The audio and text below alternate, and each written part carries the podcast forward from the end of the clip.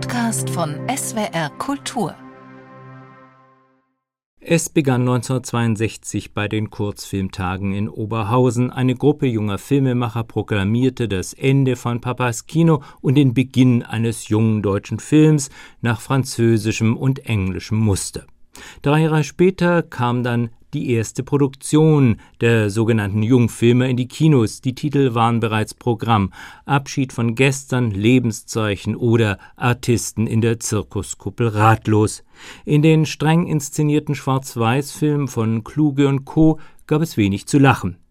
Es war eine junge, überaus hübsche Münchner Filmemacherin, die sich im Sommer 1967 mit wenig Geld, aber mit Hilfe von Freunden und Bekannten an die Arbeit machte, um dem jungen deutschen Film eine heitere Note zu geben.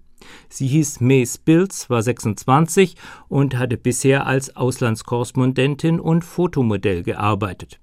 Ihr Film Zur Sache Schätzchen hatte am 4. Januar 1968 in München Premiere und war 18 Monate später von drei Millionen Besuchern gesehen worden. Für damalige Verhältnisse eine Sensation, die den Film zu einer der erfolgreichsten deutschen Nachkriegsproduktionen machte.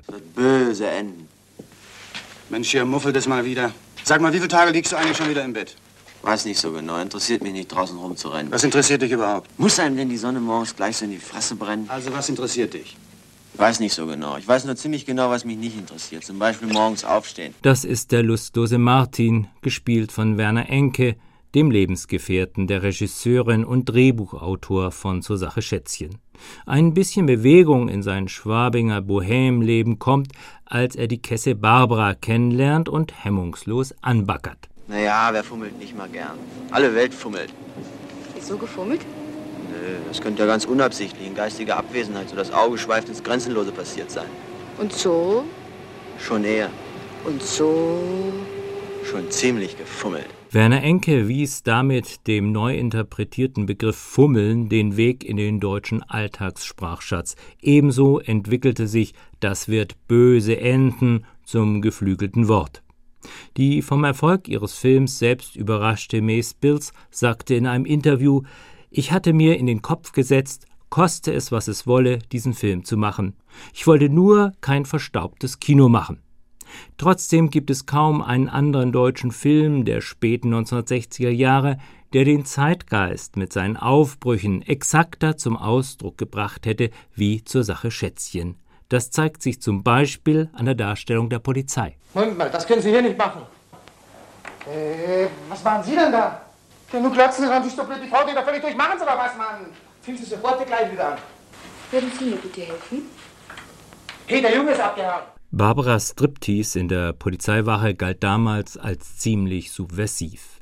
Während der Dreharbeiten von Zur Sache Schätzchen wurde in Berlin der Student Benno ohne Sorg erschossen.